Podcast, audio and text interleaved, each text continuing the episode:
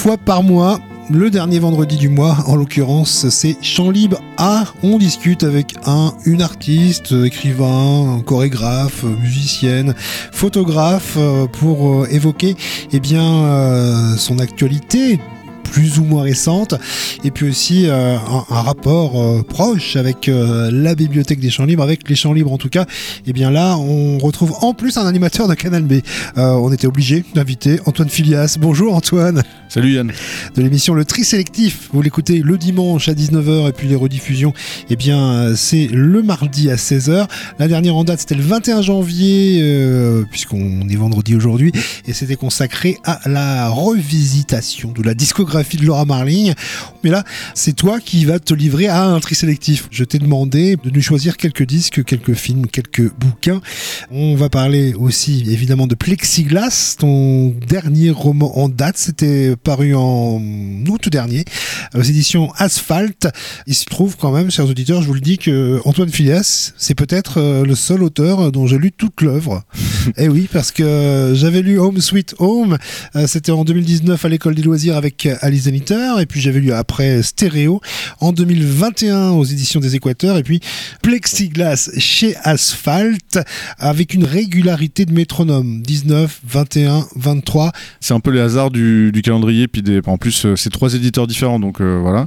Mais si tout va bien, 2025 euh, toujours chez Asphalt la prochaine, donc on va garder le, rythme. Et moi j'aime assez cette, idée d'avoir un bouquin qui sort tous les deux ans, et puisqu'à côté j'ai un autre travail, donc donc c'est bien, ça me permet d'avoir du temps entre les deux. Très belle rencontre Entre la maison d'édition et puis ton texte. Euh, vous trouverez, hein, si vous cherchez quelques vidéos comme ça euh, qui présentent ton travail et notamment cette rencontre tu as envoyé un mail et puis et puis oui c'était à l'époque j'étais tout jeune j'avais 25 ans et je commençais à envoyer des manuscrits qui d'ailleurs heureusement qu'ils ont qu'ils ont pas été publiés parce qu'ils sont probablement nazes à relire aujourd'hui mais j'en envoyais euh, par courrier ça coûtait cher c'était fatigant et là je vois ah, ils acceptent par mail et en plus je vois que ça collait assez avec ce que j'avais envie de faire je leur envoie un mail, il me faut une réponse, ça nous intéresse pas, mais ils me répondent quand même, et puis euh, ouais, c'est 7-8 ans plus tard, euh, ils finissent par accepter Plexiglas, donc euh, c'est chouette. Un livre qui va beaucoup nous accompagner au début de la discussion, et puis on écoutera aussi quelques musiques, et puis quelques extraits de films aussi.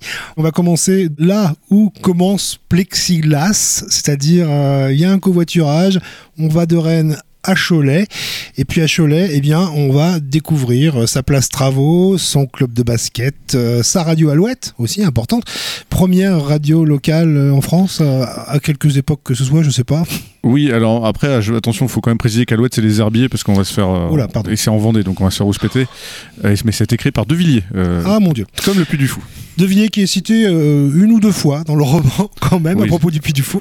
son nombre plane sur la ville de Cholet. Alors, ça, c'est par Françoise, hein, c'est une des collègues de Lulu. Lulu, c'est l'une des deux personnages principaux du, roman.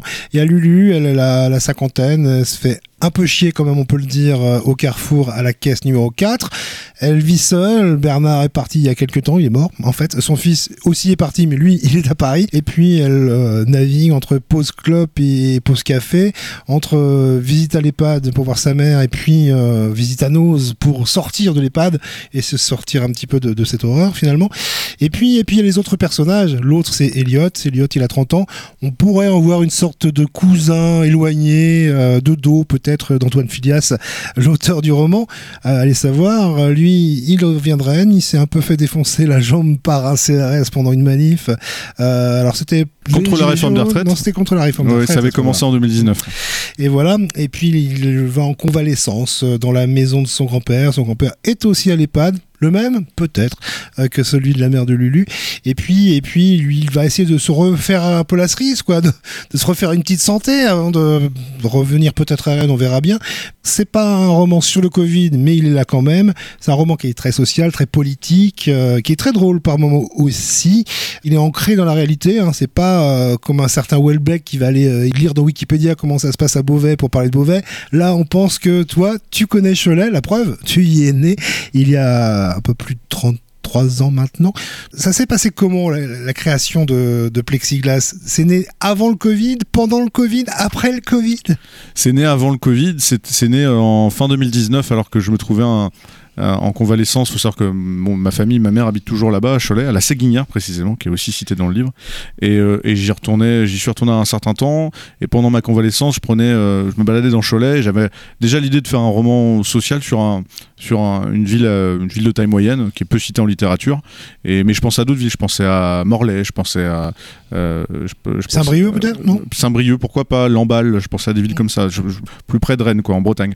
Et puis, à force de passer du temps à Cholet, je prenais des photos, puis je voyais des, des rues où j'avais plein de souvenirs, ou alors aucun souvenir, mais qui m'évoquaient. Euh, qui, où, je, voyais, je me voyais placer mes personnages, je me suis dit bah pourquoi aller chercher plus loin? En fait, je vais parler de, enfin, je vais placer l'action du roman dans la ville où j'ai grandi pendant 18 ans, euh, et, et, je me suis dit je vais commencer, ça va raconter une année dans un sorte de huis clos dans la galerie commerciale parce que je l'idée de base c'était je voulais que ça se passe que dans un dans un bar de galerie commerciale parce que il m'arrivait d'y passer du temps. Parfois c'est des endroits très étranges des bars sans fenêtres des bars euh, euh, qui ferment tôt où il y a des caddies c'est c'est particulier. Je vous conseille d'aller bah, à Alma par exemple euh, vous en trouverez un. Et et, d'abord je voulais ça. Une fois que je dis que ça sera à Cholet j'ai dit ok ça sera celui de Cholet précisément le carrefour de Cholet. Et puis ensuite je me suis dit ça sera l'année qui vient. Donc là on était fin 2019 j'ai dit tiens bah ça va aller de janvier à décembre 2020 sauf que j'étais loin de me douter que 2020 allait ressembler à, ça.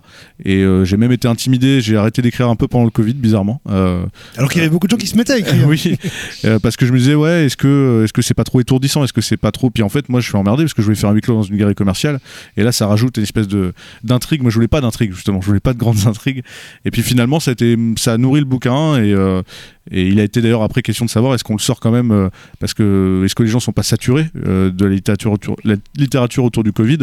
Finalement, euh, on a presque du recul maintenant. Il y a une vague de, d'auteurs bourgeois qui racontaient leur, leur, cahier de confinement dans leur maison à, la boule. Euh, je me suis rendu compte qu'avec notre éditrice, avec mon éditrice, qu'il y avait peu de romans qui parlaient des travailleurs pendant le Covid. Donc, euh, donc c'était intéressant de le sortir même en 2023. Alors j'ai cité les, deux personnages principaux du, roman euh, Plexiglas, mais il y a les autres. Hein. Il y a Raph, sa jumelle, celle de Déliot. Il y a Hugo, le fils de Lulu, et puis Jonas, William, Félix, Kevin, Franck, Hélène, Josie et les autres. Euh, on dirait presque du sautet, mais non, c'est pas vraiment du sautet parce qu'on n'est pas dans la bourgeoisie, on n'est pas dans des brasseries enfumées, on est dans des bars où on peut plus fumer de toute façon. Euh, et puis on est au comptoir, et parfois on n'a pas le droit d'être au comptoir alors qu'on peut être à la banquette. Bon, c'est un peu surréaliste évidemment, c'est cette époque que vous avez vécue, mais on on sort assez facilement euh, du Covid parce que parce qu'il y a les préoccupations de ces personnages qui sont encore belles et bien présentes aujourd'hui, même si le Covid s'en est un peu allé. Tu fais corps avec tes personnages principaux, Lulu et Elliot. Comment tu les vois aujourd'hui, ces personnages-là Ils ont évolué, d'après toi? Bah, bah, Pas vraiment, je pense pas. En fait, euh, j'y réfléchis d'ailleurs parce que je me demande si je vais pas écrire euh, un peu euh, une, on va dire un spin-off pour parler à l'américaine.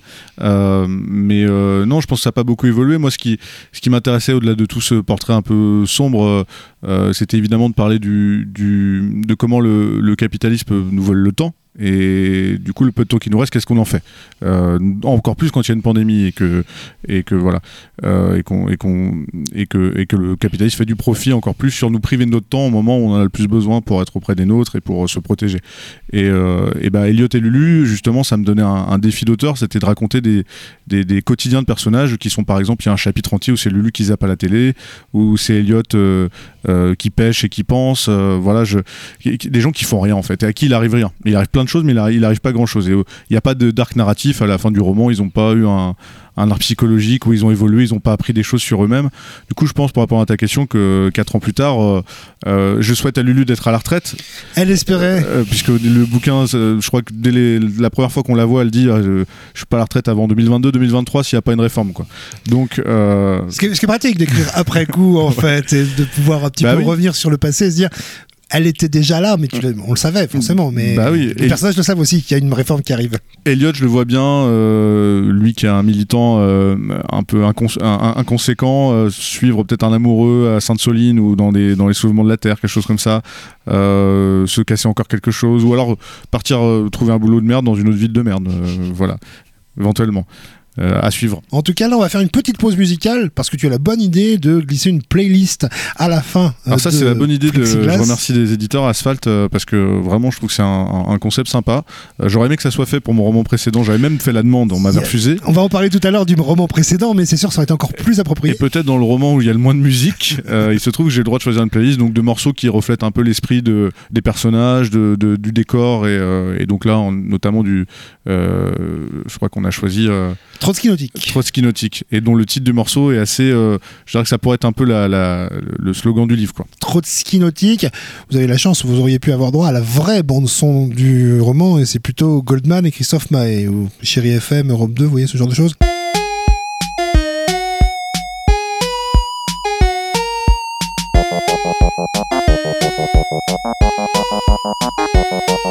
On était jeunes, on était fous, on n'avait pas de pognon.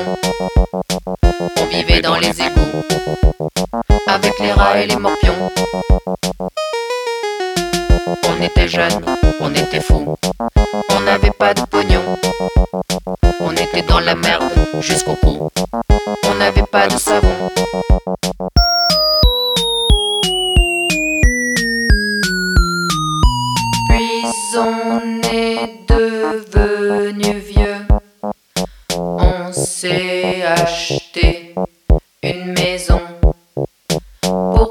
Les traites, on travaille comme des bœufs.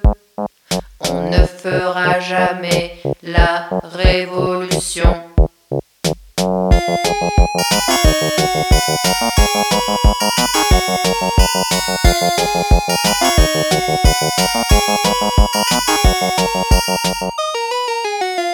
On était jeunes, on était fous.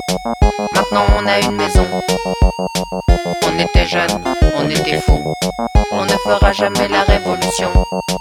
On était jeunes, on était fous. Maintenant on a une maison. On était jeunes, on était fous. On ne fera jamais la révolution. Trotsky Nautique, l'insurrection qui ne vient pas, à titre euh, accompagné d'autres par les Wampas sur le Clutenia, Dick Hanegard, Phil Catherine, Renault, les Clash ou bien les Rennais de Gwendoline pour faire une sorte de, de bande-son idéale de ce roman Plexiglas par Antoine Filias.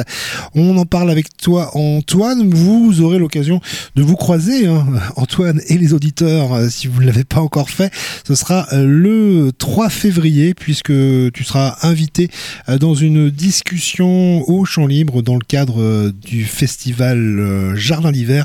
Ça sera ce qui nous relie avec aussi l'autre auteur rennais, Claude Batani. Alors il n'y en a pas que deux, hein, mais bon voilà, vous serez deux auteurs rennais dans cette discussion le 3 février à la vie du citoyen pour une heure à bâton rompu, j'imagine, dès 18h. Je voyais moi, oui, un fil rouge, un fil rouge hein, dans, ton écriture du Home Sweet Home que tu avais écrit avec Alice Qui était paru en, 2019 à, l'école des loisirs. Et puis entre les deux, stéréo, euh, là c'était euh, paru euh, aux Équateurs. Changement d'édition à chaque fois, changement de personnage à chaque fois aussi, et d'univers, même si on retrouve quelques impressions qu'on connaît un petit peu le personnage principal, les personnages principaux. Soit tu te défends de vouloir faire de l'autofiction, mais c'est vrai que tu utilises quelques-uns de tes, de tes euh, traits de caractère, de personnalité pour quelques-uns de ceux de tes personnages. Ouais, ouais, je, c'est toujours. Euh, je, je, veux pas faire d'autofiction, en effet, euh, mais forcément, à un moment, on écrit sur, sur ce qu'on connaît, et Plexiglas, c'est le, cas le plus fort, puisque j'ai écrit vraiment sur des. peut-être ça peut sembler des archétypes, les personnages, mais c'est des archétypes que moi-même je connais, que, que ce soit dans ma famille, dans l'entourage, dans le monde du travail. Et, euh, c'était le cas avec les autres bouquins aussi.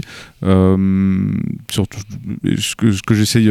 C'est je me rends compte quand je vois, j'ai que trois livres, hein, je suis au tout début, mais je vois, je vois des, des, petites ressemblances. En effet, comme tu disais, il y a aussi le fait qu'il y a toujours deux personnages principaux qui se partagent un peu l'histoire, parce que j'ai toujours du parce que ouais, en fait, ce qui est marrant, c'est que j'ai gamin, j'ai comme beaucoup d'ados, euh, dans mon genre, on, voilà, on va lire Kerouac, London, on va lire de l'autofiction, de la première personne, etc.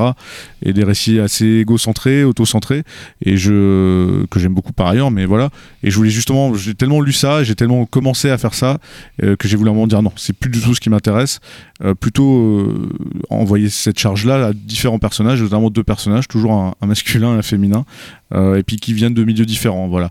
Euh, je pense qu'il y a toujours euh, au cœur de mes romans un côté marxiste et, et, ça évoque toujours la lutte des classes à travers les, les deux personnages. Alors là, il se trouve dans Plexiglas, les deux personnages viennent de la même classe sociale, sont, sont deux prolos qui, mais qui, qui, subissent le, qui subissent la classe dominante différemment et qui vont même céder à la subir avec chacun leur, leur façon. ils vont se rejoindre. Ils vont se rejoindre. Lulu, elle, est, elle, rentre dans le militantisme sur le tard un peu et, et Elliot, lui, il est déjà en militantisme, mais il manque de, de, bon sens, entre guillemets, de, pratique. Donc euh, voilà. Dans Stéréo, aux éditions des Équateurs, là, il y avait Arthur et Nina, un couple euh, qui se cherche, qui se perdent, qui se retrouvent. Ça vous rappelle une chanson? Oui, peut-être, mais c'était pas une chanson euh, de Jeanne Moreau, normalement, que ça devait vous rappeler, parce que Stéréo, en fait, ça va aller tout près, tout près du groupe Pavement. Euh, un, groupe euh, qui, t'est cher et que tu n'as pas vu en concert au Transmusical parce que tu étais trop jeune, il me semble. Oui, j'avais deux ans. J'avais deux ans quand ils ont joué en 92 en première partie de Sonic Youth. Euh, on en avait parlé, d'ailleurs, tu m'avais invité à l'époque. Mais c'est vrai que le bouquin, qui commence au Transmusical de Rennes et qui raconte, oui, les dix ans dans la vie de, de, Arthur et Nina, qui, bah là encore une fois, Arthur, prolo brestois, et Nina, fille de la bourgeoisie culturelle de La Rochelle, qui vont se croiser et séparer tout au long des années 90 avec comme fil rouge la discographie de Pavement, puisqu'il y a cinq albums entre 92 et 99. Euh, et, c'est là aussi, c'est un roman où, j'évoque les mêmes thématiques, mais avec euh, quand même l'amitié et l'amour qui sont, euh, qui sont beaucoup plus présents que dans le dernier. Et ouais, je, je, suis très fier de ce livre. Je suis, je suis un peu déçu qu'il n'ait pas été mieux distribué, mais je suis, je, suis content, j'espère qu'il ressortira un jour. Tu aimes euh, t'imposer des contraintes en fait dans, l'écriture, j'ai l'impression, alors sans être oulipien pour autant, hein, on va pas aller jusqu'à oublier une lettre mhm. euh, dans le roman, c'est sûr, mais en tout cas la, contrainte euh, avec avec ce stéréo là, c'était qu'on passe d'un personnage à l'autre, qu'il s'envoie des lettres, des, des, mixtapes, parfois des playlists aussi, et que l'écriture passe aussi par là, par une façon différente selon qu'on écrit à la première personne, selon qu'on est dans un journal, selon qu'on envoie une lettre. Euh, et puis une contrainte supplémentaire, on est dans le passé, une époque que tu n'as pas connue, donc il a fallu que tu te documentes euh, précisément. Euh, c'est un moteur en plus de l'envie de raconter l'histoire C'est pas le moteur en plus, je dirais que c'est le moteur principal, parce que le, style m'intéresse toujours plus que. Enfin, la forme m'intéresse toujours plus que le fond. Et je vais évidemment trouver un fond qui, qui va euh, qui va me permettre de ne pas m'ennuyer pendant l'écriture et de, trouver euh, de trouver de la motivation. Mais c'est surtout ouais le fond le style. Et, ça ça passe avant tout par les, deux trucs essentiels. Euh, le travail de recherche comme tu le disais pour être au plus proche du réel parce que c'est quand même ça qui m'intéresse. Jusque là peut-être que je ferai de la science-fiction un jour mais mais là je veux vraiment être au, plus proche du réel. Quand je parle d'une rue je veux être sûr que cette rue existe. Et si je dis que le mur est blanc je veux être sûr qu'il est blanc même si c'est en, en 78 ou, en, ou maintenant euh, si un personnage regarde la télé je, tel jour je peux être sûr que ce qu'elle regarde à la télé, ça sera le, ce qui est vraiment passé à la télé. Donc t'achètes Télépoche pour savoir tes stars Mais je regarde, pendant le travail, je demande à ma mère de garder le, journal local, les bulletins municipaux, tous les publicités Carrefour, évidemment, euh, parce que je tiens, ça, ça intéresse peut-être que moi, mais moi je sais en tout cas que c'est sûr. Et puis l'autre truc qui est vachement important, c'est la structure. Donc toi tu dis contrainte, mais pour moi la, structure, ouais, je me la mets au début, ça va me guider, elle peut évoluer avec, au fil de l'écriture, mais au moins ça me guide et ça me met, euh, pour stéréo en effet, c'était de faire ça en, en, sur 10 ans au fil des albums de Pavement et puis de partager la narration et puis sur, sur Plexiglas c'était de, de faire euh, sur une année en prenant des, des jours de l'éphéméride qui sont à la fois des jours vachement importants dans une ville anciennement rurale et, industrielle comme Cholet euh, puisque c'est des, des, jours de, des moissons, les jours des saints, c'est une, terre très catholique évidemment Cholet aussi, proche de la Vendée. Euh, et en même temps ce sont les éphémérides qui sont aujourd'hui ceux du capitalisme puisque ce sont les, les jours de solde, les jours de vente de chocolat de Pâques et, et de barbecue pour l'été donc euh, c'était ça ma, ma structure là-dessus et là il a fallu faire plein de recherches mais ça c'est pas, c'est pas compliqué une contrainte que je t'ai demandé moi c'est de nous apporter de la musique euh, qui soit pas du tout en rapport avec Plexiglas mais avec, avec tes goûts à toi depuis depuis longtemps euh, affirmé, il me semble quand même. Hein. Tu, as, un peu plus de 30 ans, mais ça doit faire euh, euh, presque 20 ans que tu sais précisément ce que tu aimes en musique. Ouais, à peu près. C'est pas facile quand on grandit à Cholet, de, de notamment à la Séguinière même. Sans Internet. J'ai eu Internet vers mes 18 ans, de, découvrir tout ça. euh, et pas, pas du tout, il n'y avait pas les magazines musicaux euh, au bureau de tabac du coin, il n'y avait pas ça au collège et au lycée non plus. Il y avait une médiathèque. C'est la médiathèque de Cholet, je crois, je dois dire, avant d'aller emprunter tout ça maintenant au champ libre. euh, C'était à la médiathèque de Cholet que je me suis fait ma culture. Et il y avait une sorte de Jean-Luc Le Téniac au moment qui choisissait de très beaux disques. ouais, bah, en tout cas, ceux qui étaient mis en avant. euh, et puis après, bah, tu sais ce que c'est. C'est on va de fil en aiguille, on remonte le. Et après, on va trouver des livres euh, qui parlent des artistes qu'on aime, qui vont nous renvoyer vers d'autres artistes. Et puis après, on arrive quand même à l'indépendance à la, à la fac. Et là, on commence à avoir Internet. Et, et excellent. Et après, on commence à avoir des sites de streaming incroyables. Et puis, on va avoir des concerts. Et puis, etc. Et, et on fait de la radio. Et on fait de la radio, puisque tu en as fait euh, du côté d'Angers. On va partir euh, loin. Dans la Galaxy 500, 500, avec euh, Dean. Euh, en quelques mots, ça arrive comment ça dans ta vie? Ça, ça arrive, Dean Wareham et, euh, et notamment Galaxy 500. C'est au moment où je commence à, à écouter pas mal de, de musique des années 80 qui est, qui est- quand j'ai passé enfin le truc de me dire les années 80 c'est que de la merde, je, je découvert qu'il y avait plein de groupes indés passionnants. Évidemment, j'étais écouté des trucs de Sarah Records, euh, les, les, les groupes britanniques. Et puis, euh, comme je reviens quand même toujours aux États-Unis et qu'à la base j'étais déjà fan de Lou Reed, euh, j'ai découvert ce groupe qui reprenait pas mal le Velvet et, et Lou Reed et aussi Dylan, un autre de mes artistes préférés, si ce n'est mon favori et, euh, et qu'il reprenait en, dans un, une ambiance dream pop un peu shoegaze euh, avec euh, euh, plein de distorsions de guitare comme j'aime. Euh, je crois même que j'ai découvert avant le groupe suivant de Dean Warham qui s'appelait Luna, qui a sorti euh, de, de très jolis albums dans les années 90. Et ça, c'était son trio de base qui a commencé dans les années 80. Je crois que ça, c'est euh, ouais, c'est ou c'est 88 ou, ou 87, quelque chose comme ça. Et c'est exactement le son que je voulais. C'est un pareil, j'aimais bien mes j'aimais bien euh, déjà euh, ce, genre de son. Et, euh, et là, c'est leur ils ont sorti que trois albums officiels, et ça, si je dis pas de bêtises, c'est leur premier, Today. J'ai choisi un morceau en plus que je trouve, euh, c'est pas forcément mon favori sur l'album, mais je trouve c'est le plus approprié puisqu'on la couverture de mon dernier roman c'est un parking, et le morceau s'appelle Parking Lot.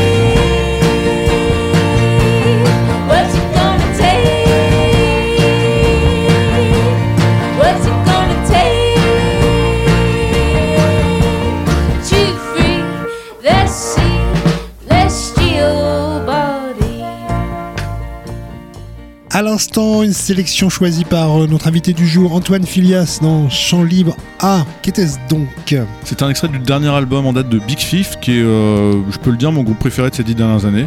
Euh, groupe américain formé autour d'Adrienne Lenker, qui est une grande, grande artiste, qui sort son deuxième album, enfin, c'est même son troisième maintenant, là, au, mois de mars, dans peu de temps, que je vais avoir le plaisir de revoir en concert à, à la Passe à Paris au mois de mai. Et euh, voilà, c'est et ce morceau en particulier parce que comment faire de la folk américaine, l'a réinventé en 2023, c'est pas évident quand euh, euh, il y a eu tellement de groupes différents, et tellement d'influences, et comment prendre ces influences, en faire quelque chose de totalement nouveau. Euh, bah voilà, c'était ce morceau Spewed Infinity qui a, en live qui est une tuerie et en studio aussi. Et ils sont en train de créer une discographie passionnante. Du genre, on se dit, ah, je suis content de vivre en même temps qu'eux et de les, et de les voir continuer les albums. Donc voilà, Big Fifth que je vous conseille. Et pour Galaxy 500, si vous voulez en savoir plus, j'avais fait un tri sélectif sur tout ce qu'avait fait euh, Dean Warham. Voilà. Puisque oui, Antoine, tu es l'animateur de l'émission Trisélective sur Canal B le dimanche à 19h. Retrouvez bah oui, toutes les playlists des émissions anciennes et pas mal euh, de réécoutes sur canalb.fr. On était aux États-Unis dans une ambiance boisée. On va plutôt aller vers les mines, peut-être, je sais pas. En tout cas, on va aller vers le nord de la France à la fin des années 1960 avec euh, ta sélection, première sélection de cinéma. On parlera de l'enfance aussi dans tes bouquins, mais parle-nous de celle-ci qui est nue, cette enfance nue de Piala. Euh, L'enfance nue, ouais. Alors euh, Piala, qui est là aussi, je pense, je pense mon réalisateur français favori, qui m'a réconcilié aussi à une période où voilà, on grandit en regardant le cinéma. J'ai bouffé beaucoup de cinéma anglo-saxon et américain particulièrement. Et puis quand je suis revenu à du cinéma français, euh, avec les, a priori que j'avais sur le cinéma d'auteur euh, plus jeune, et ben j'ai d'abord ma, première passerelle, ça a été le cinéma de Piala. Et l'enfance nue, euh, que j'avais revu d'ailleurs à l'époque j'écrivais Home Sweet Home, donc c'est pas totalement éloigné de, ce que j'écris, mais euh, puisque, pour son portrait de l'enfance et son portrait de l'enfance ancré dans le réel, puisque Piala à l'époque, on est en, je sais pas s'il a tourné en 68, en tout cas le film sort en 68, euh, a été tourné dans le nord de la France et, euh, et raconte euh, l'histoire de, cet enfant euh, qui se retrouve dans une famille d'accueil, qui fait plein de conneries, qui se retrouve dans une famille d'accueil, qui sont des, petits, des petits agriculteurs du coin, euh, qui, euh, et, euh, il suit ça de manière euh, très naturaliste, et ça crée des, des moments de cinéma, des moments de réel incroyables, euh, que ça soit dans le rapport du gamin avec euh, les, animaux, avec, euh, avec une vieille grand-mère qui meurt, il y, a la- mort qui rentre là-dedans. On est entre le documentaire et la, et, la, et la fiction, on est dans le cinéma de Piala, et c'est ce qui fera toujours après, hein, vraiment euh, capturer des, prises, euh, faire de vraies scènes, de vrais, de vrais moments, quitte un peu euh, à, filmer trop et puis après à couper. Et, j'adore, j'a- j'adore ce film. En plus, c'est un Piala garantissant de Pardieu, donc c'est très bien. et je, vous, le conseille. Et je trouve que c'est un des plus grands films sur l'enfance. C'est un peu l'antithèse de, pour moi, de, des 400 coups de, de Truffaut. À rapprocher aussi d'un autre grand film qui est sorti plusieurs années après, Boyhood de Richard Linklater. Il y a, je pense, des parallèles à faire entre les deux.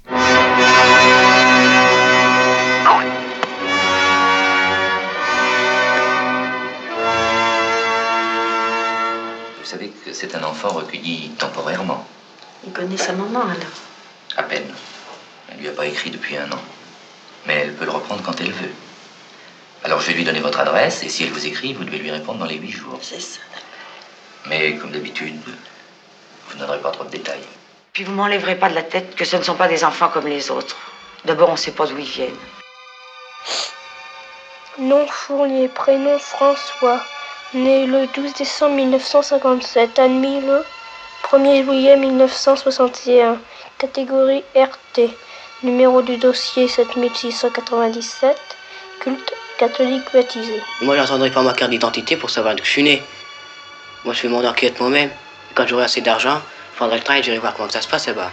Là-bas, c'est le paradis perdu de l'enfance heureuse. C'est pour cela que ceux qu'on appelle les recueillis temporaires chercheront toute leur vie cette enfance qu'on leur a volée. L'enfance, elle est toujours en filigrane dans, dans tes textes, hein, les trois livres que tu as écrits pour l'instant. On la sent présente dans Plexiglas, parce qu'évidemment, Elliot a été enfant, il a grandi dans cette maison du grand-père. Dans euh, le précédent, eh bien, c'est des presque encore enfants, des adolescents qui grandissent, mais il y a des scènes euh, très enfantines, notamment euh, dans cette maison de vacances de Nina, euh, où ils écoutent de la musique, et, et là, ce sont des enfants à nouveau dans, dans, dans ce roman-là. Et puis dans le premier, Home Sweet Home, là, évidemment, on est en plein dans, dans la famille. Une famille, une recomposée, en fait, une recomposition d'une famille idéale avec des frères et des sœurs qui ont décidé, ce sont pas des vrais frères et des vrais, vraies sœurs, hein, mais bon, ils ont décidé de se barrer et de vivre en communauté à Cleveland comme une sorte de, de phalanstère euh, utopiste et, et, euh, et enfantin où ça se passe plutôt pas mal en fait. Ouais, ils ont décidé, disons que le- Bon, la, crise, contraints. la crise économique de 2008 a, a foutu pas mal de leurs parents dans, dans la merde et, euh, et beaucoup se sont trouvés abandonnés ou ont fugué en effet et se mettent à squatter ce lycée abandonné et à se demander bon, maintenant qu'on est là, qu'est-ce qu'on fait? Est-ce qu'on est qu'on vit comme nos parents? Est-ce qu'on recrée une, une société comme euh, celle qu'on a, de, de- qu'on a toujours eue? Ou est-ce que, euh, est-ce qu'on invente quelque chose d'autre? Est-ce qu'on fait une zone à défendre? Ou est-ce qu'on réinvente l'école? Mais si on fait l'école, qu'est-ce qu'on apprend? Est-ce qu'on apprend ce que les adultes veulent qu'on apprenne? Ou est-ce qu'on va essayer de, de- par exemple d'apprendre la botanique? Ou d'apprendre à, se- défendre, j'en sais rien. Et, euh, ça, c'était euh, le, thème de Home Sweet Home, c'était, il y avait plusieurs tranches d'âge, en effet, beaucoup d'enfants différents, et, notamment au cœur de ça des ados, c'est un euh, qui venait aussi de deux milieux différents, euh, et un bourgeois et une, prolo, et voilà, on y revient toujours. Le dernier roman en date, c'est Plexiglas, mais voilà, il y a une, histoire qui se fabrique comme ça, euh, d'un écrivain, Antoine Filias, notre invité, donc, qui parfois eu des obsessions musicales. Hein, il les a encore pour certaines. Vous verrez euh, l'une d'entre elles en, fin de discussion tout à l'heure. Et puis il y en a d'autres. Euh, Il y a euh, évidemment Pavement, il y a Stephen Malkmus, et puis et puis il y a Adam Green, hein, ce, lutin new-yorkais qui a fait aussi lui revivre le folk à une époque où, où on l'attendait pas vraiment. Hein, techno et puis néo garage battaient leur plein. Lui, il décide de faire autre chose, de faire avec sa copine Kimia Et puis Jeffrey euh, Lewis et puis d'autres, eh bien revenir ce folk en la présence d'un freak folk, d'un anti-folk. Ça, ça t'a séduit aussi à l'époque où c'est arrivé ou un peu plus tard? Un tout petit peu après, parce que les Moldy Pitches, c'est ouais, c'est 2000-2001. Euh, moi, moi, ça m'arrive vraiment il y a 20 ans, vers 2003-2004. Je, je prends, c'est là où j'ai 13-14 ans, où je prends toute la scène new-yorkaise de 2001 justement, les Strokes également. euh, euh, Interpol, etc. Et puis surtout, ouais, les Moldy Pitches. Et en fait, Adam Green, j'y viens avec le deuxième album solo qui est Friends of Mine, qui est un petit classique des années du, du- siècle pour moi, où on est déjà dans la pop, euh, où il est déjà crooner, et, c'est surtout un grand songwriter, très drôle, dans la lignée de Lou Reed, euh, mais encore plus drôle et plus de son temps. quoi. Et ça va s'en suivre, euh, là je vais devenir fan. Il se trouve qu'Adam Green est très accessible, il se trouve qu'il tourne beaucoup en France à l'époque. J'ai dû le voir 12 fois en concert, je l'ai interviewé 5-6 fois. Et, et si tu veux, à chaque fois, c'est un rendez-vous qu'un vieux pote, tout simplement. On a tous des groupes comme ça. qu'on- euh, et, là, c'est depuis, depuis 20 ans, je le suis. Et en plus, même si on parle moins de ses albums aujourd'hui, euh, et qu'il a été exploré d'autres univers aussi, la peinture, le- les films expérimentaux, euh, il, a toujours sorti des albums très très très bons. Moi, j'ai notamment adoré. alors, j'ai moins aimé le dernier, mais j'ai adoré celui d'avant. Et en 2016 il- ou 15, il sortait Aladdin, qui était la bande originale justement d'un film qu'il avait qu'il avait réalisé, euh, qui est rempli de chansons magnifiques. Peut-être parmi mes préférés de lui sont là-dedans.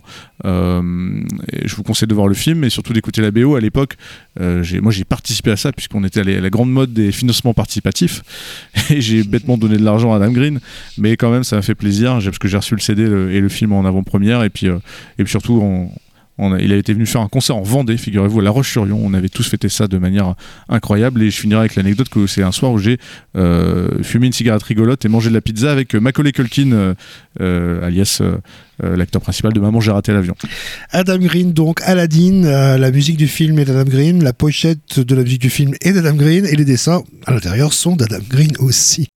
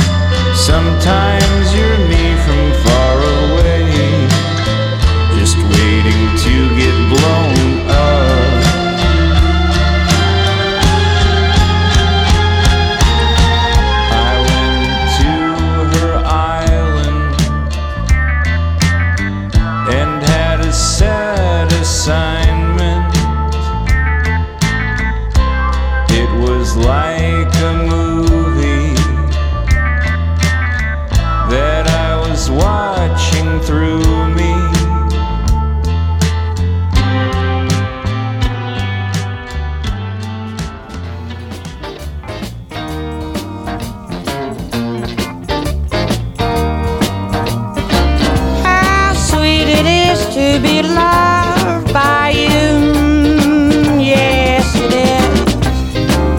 How sweet it is to be loved by you. I close my eyes at night, wonder where would I be without you in my life. Everything was just a. Things I did seem like I did them before. But you've brightened up all sweet love in so many ways. I wanna stop and thank you. I wanna stop and thank you. How sweet, How sweet it is to be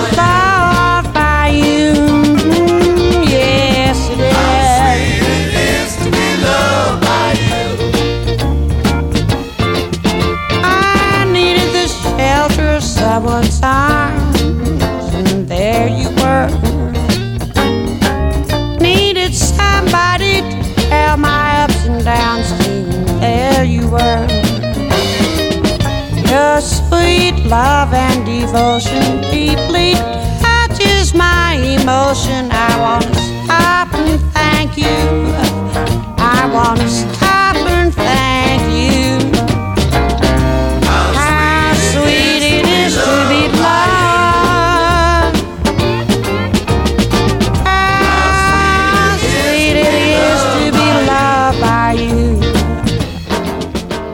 Sélection d'Antoine Filias à nouveau, euh, Karen Dalton. Une de mes voix favorites euh, qui a été trop peu capturée. Elle, est, elle a sorti que deux albums solo officiels, même si depuis son décès, il y a plein de, petites choses qui ressortent, des, des- concerts notamment. Elle avait commencé au Greenwich Village, j'avais en même temps que Dylan, Joan Baez et, et- et d'autres. Euh, sauf qu'elle était agoraphobe euh, et puis dépressive. Donc elle s'est très vite retirée de la scène, s'est mise dans une cabane. Et puis, et puis elle a eu le temps de sortir que deux albums qui sont magnifiques. et je crois que c'est ma voix favorite en fait. Je Impossible avec Nina Simone, je pense que c'est mes deux voix favorites, mais dans deux registres différents évidemment. Euh, mais impossible pour moi d'entendre Karen Dalton sans ressentir toujours quelque chose, alors qu'il y a très peu de titres finalement, mais à chaque fois j'y retrouve quelque chose. Et là, notamment quand elle reprend des, classiques soul euh, comme euh, euh, c'est incroyable.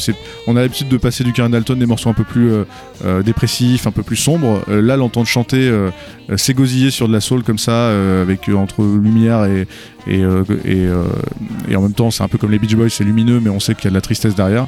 Et ben, je trouve ça incroyable. La sélection musicale d'Antoine Filias, vous la retrouvez bien sûr euh, bah oui, sur canalb.fr euh, dans la playlist de cette émission que vous écoutez en ce moment, dans les émissions Le Tri Sélectif le dimanche, et puis, et puis ceux qu'on entend aujourd'hui, vous les retrouverez à l'étage 2 de la bibliothèque des Champs Libres. Je vous rappelle que c'est avec eux qu'on a entrepris cette série Champs Libres A. Et là, on va poursuivre euh, avec un extrait d'une bande d'annonce euh, de film. On en reparle juste après. He was an intellectual who advocated action. He was a rebel who fought for tradition. He was an artist who shocked the world. Francis Ford Coppola and George Lucas present a new film by Paul Schrader. Mishima. His writing shook the soul. His flamboyance captivated a generation. His vision challenged the conscience of his time. And on November 25th, 1970, his life became the ultimate expression of his art. Mishima. Les ambiances se suivent et se ressemblent assez peu finalement dans cette euh, discussion avec Antoine Filias. Là, vous entendiez un extrait de la bande-annonce du film Mishima de Paul Schrader, la vie de cet euh, auteur, poète euh, japonais sulfureux évidemment. hein. il se suicidera, il aura eu des accointances pour le moins discutables, voire fascistes, mais tout de même un film qui t'a captivé. Ouais, ouais, il m'a, il m'a, il m'a plus que captivé. Moi, je trouve que c'est vraiment un, en termes de, de biopic au cinéma, je trouve que c'est un des des exemples qui m'a le plus frappé. Paul Schrader qu'on connaît pour le, le scénario de Taxi Driver et puis pour, euh, pour euh, d'autres films, euh, notamment je conseille aussi Blue Collar, qui est un de mes favoris, qui est dans le, qui, parle aussi de la lutte des classes. Là, il raconte la vie de cet, auteur, euh, sulfureux certes, mais il la raconte, c'est Mishima en quatre chapitres, puisque il va utiliser quatre manières différentes de, de, de filmer euh, quatre périodes différentes de la vie de l'auteur, et, euh, on inclut- et c'est pas évident d'écrire sur un écrivain, euh, de filmer un écrivain, euh, parce qu'en général, quand on filme des écrivains au boulot dans les films, c'est Les écrivent ils écrivent ou alors c'est pensent. ou alors justement on, on romanise un peu trop la manière d'écrire et c'est pas du tout réaliste non plus. Et là là c'est l'écriture se met à l'écran vraiment avec des mises en scène incroyables des extraits de romans qui sont qui sont mis en scène par Schrader. Et et, et je, c'est une claque euh, visuelle et, euh, et surtout moi ça m'inspire beaucoup pour euh, comment réinventer l'écriture du biopic parce que c'est un, thème qui m'intéresse même en littérature. Et en littérature d'ailleurs il y a je le mentionne maintenant Jean Echnoz qui est un de mes auteurs favoris euh, contemporain même s'il est plus à la fin de sa vie que- qu'autre chose mais qui a écrit pour moi le, pareil en littérature les meilleurs exemples de biopic qui s'était même donné des contraintes à un moment d'écrire des biographies de personnages célèbres en euh, 100 pages. Il avait fait Ravel notamment il avait fait euh, Tesla il avait fait surtout un roman j'ai oublié le nom du coureur mais un, un, un coureur tchèque qui avait gagné les Jeux Olympiques pendant des années Zapatek euh, non je, je, je- plutôt voilà. Euh, le bouquin s'appelle Courir. Pour moi c'est le plus grand roman français du XXe siècle. Euh, même si je crois qu'il est sorti au début des années 2000 enfin bref je fais des, des, des superlatifs comme ça mais c'est pour vraiment vous dire que euh, quand on fait des biopics bien eh ben, il y a Courir, euh, Courir de Jean Echnoz en littérature et Mishima de Schrader au cinéma Tu laisses de côté le Bob Dylan par Scorsese, finalement un peu trop bizarre. Euh, Bob Dylan par Todd Haynes, euh, I'm Not There, tu veux dire Ah non, j'aime beaucoup aussi. Je trouve que c'est une version un, un peu un peu moins sérieuse de, de ça, mais c'est c'est sur le même principe. Ouais. Bon, en tout cas, on va arriver à Bob Dylan, vous l'avez compris, puisque c'est lui Notre invité mystère, il est là On va terminer la, la partie musicale de, de- de l'émission dans, dans un instant avec, oui, euh, ton, ton idole euh, définitive, sans doute, Bob Dylan, ouais, on verra.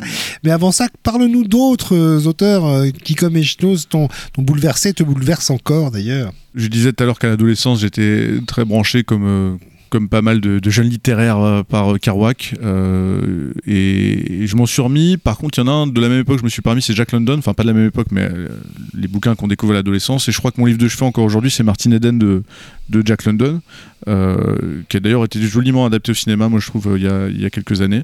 J'ai fait une fac de lettres où je m'emmerdais beaucoup et euh, j'ai relu les, les bouquins qu'on m'avait fait acheter à l'époque beaucoup plus tard, bien après que j'ai abandonné mes études. Et celui sur lequel je reviens le plus souvent, c'est Flaubert. Madame Bovary notamment, mais l'éducation sentimentale, tout Flaubert en fait. Même les correspondances de Flaubert, parce que j'aime beaucoup sa méthode en fait. J'aime beaucoup sa méthode de travail. En lisant, en lisant ses correspondances, il m'apprend évidemment plein de choses sur, euh, euh, sur comment se, donner une, éthique de travail quand on est auteur. Et puis, euh, et puis évidemment, Flaubert, c'est l'art de la phrase. Je, j'ai jamais lu des bouquins où chaque phrase, pour moi, je suis obligé, je les relis en me disant, ok, j'apprends à faire des phrases en le lisant, quoi. Et ça, c'est vachement important parce que le bouquin, c'est, pour moi, écrire, c'est juste euh, essayer de faire, fabriquer des, phrases euh, qui sonnent bien, quoi. Donc euh, Flaubert, et puis dans plus contemporain, moi, je dirais dans les dernières années, puis aussi qui m'ont pas mal inspiré pour Plexiglas, c'est le travail d'un autre auteur qui sera invité au Champ Libre pour Jardin d'hiver le 3 février aussi, c'est François Bégodeau, dont le travail en, fiction, en roman, pour moi est, assez incroyable. Je pense notamment à son roman En guerre, mais il m'a surpris l'année dernière en sortant pour moi son roman le plus puissant, L'amour. Rien d'appeler son bouquin L'amour. Il est à la hauteur de son sujet puisque comme je disais, Schnoz racontait en 100 pages la vie de, de, personnages célèbres. Lui, il raconte en 100 pages toute l'existence d'un couple euh, pas du tout célèbre, qui habite aussi dans les Mauges, euh, euh, dans le Maine-et-Loire, comme mes personnages dans Plexiglas. Et une, énorme claque, un modèle d'économie, d'ellipse et de et, et, je l'ai prêté à pas mal de monde et les gens sont d'accord avec moi. Et bon, il a pas besoin de moi pour faire de la pub, mais voilà, je lui dirai en personne la semaine prochaine. Vous retrouverez donc Antoine Filias au champ libre pour Jardin d'hiver et nous parler et vous parler de Plexiglas, euh, son troisième roman paru chez Asphalt en août 2023. On va terminer en musique, euh, évidemment, avec euh, Bob Dylan. Ceux qui t'écoutent d'entrée sélectif le savent. C'est plus qu'une obsession que tu voues au, Bobby américain, roi du folk, on va le dire. C'est sûr, électrique ou pas électrique, avec ou sans chapeau, avec ou sans groupe. C'est ce qui te plaît le plus chez lui? C'est toutes ces, dimensions Ouais, ce qui me plaît le plus chez Dylan, c'est qu'il y, a, euh, il y a 50 Dylan différents. Euh, et plus sa carrière continue, plus il continue de créer, plus il invente de nouveaux Dylan ou revisite d'anciens Dylan. C'est euh, une marmite, euh, voilà, on, y tombe et puis après c'est c'est infini. Moi, j'ai toujours pas fini d'en faire le tour. Euh, c'est une œuvre étourdissante, vraiment. Euh, Il y a beaucoup de gens qui connaissent Dylan que pour la période folk. C'est quoi C'est trois albums ou que pour la période électrique ou en tout cas la majorité des gens le connaissent pour ces années 60. Depuis, il y a cinq autres décennies qui sont remplies de plein de choses. Moi, là, j'ai notamment choisi un album qui est sorti en janvier 74, il y a 40 ans. Euh, le seul album officiel qu'il a enregistré avec le band, même si avec ce groupe-là, il avait fait d'autres choses, et les Basement Tapes notamment, mais en termes d'album studio officiel, il y a donc ce Planet Waves, dont il a réalisé la pochette, puisque c'est un artiste également visuel. Euh, et euh, Planet Waves, ou peut-être le morceau le plus connu, c'est Forever Young, et qui est en fait euh, qui est rempli de petits trésors oubliés, comme j'aime le dire dans le tri sélectif. Et, j'ai choisi ce morceau. En plus, c'est l'album qui est un peu mal aimé, qui tombe juste avant euh, Blood on the Tracks et Desire, qui sont ces deux grands chefs-d'œuvre des, années euh, 70. Et celui-ci, il a beau être mineur, moi je l'aime beaucoup. Il y a ce morceau qui s'appelle Something There Is About You, celui que j'ai choisi, où il, euh, alors toujours à la façon de Dylan, on sait jamais si c'est de l'autofiction ou pas, peu importe. C'est avant tout euh, des, chansons, et mais c'est une chanson où le narrateur, on va dire, retourne dans un petit village du Minnesota, euh, village ouvrier. euh, et, et, voit une sorte de beauté dans les paysages. Il voit notamment, il voit soit un amour qu'il a oublié, soit il se voit lui-même, un lui-même qui n'existe plus quand il voit des anciens paysages. Et c'est vrai que moi, voyant, en retournant à Cholet, écrivant Plexiglas, il y a un peu de ça. Et en plus, je le dis, j'ai choisi aussi parce qu'il écrit ça, il a le même âge que moi à l'époque. J'aime bien euh, voir que- qu'est-ce que faisait Dylan qu'est-ce qu'il avait fait? Merde, bon, il y a bien plus de choses, mais, mais voilà, ça me met une espèce de timeline dans ma vie. Quoi. Plexiglas, c'est le roman, le dernier en date d'Antoine Filias. Retrouvez-le dans Tri Sélectif, je l'ai déjà dit. Et puis merci à Clarisse, euh, à la Bibliothèque des Champs Libres et à Antoine. Antoine B, Antoine Blanchet, au Champ Libre. On termine donc avec ce titre euh, Something There par Bob Dylan. Merci Antoine. Merci. Something there is about you that strikes a match in me. Is it the way your body moves?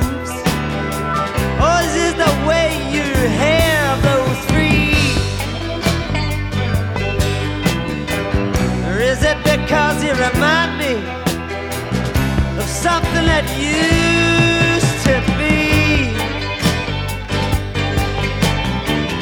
Something that's crossed over from another century.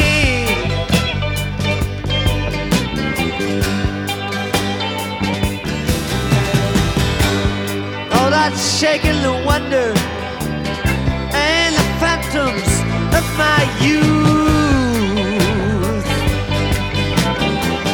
Rainy days on the Great Lakes walking the hills of old Duluth.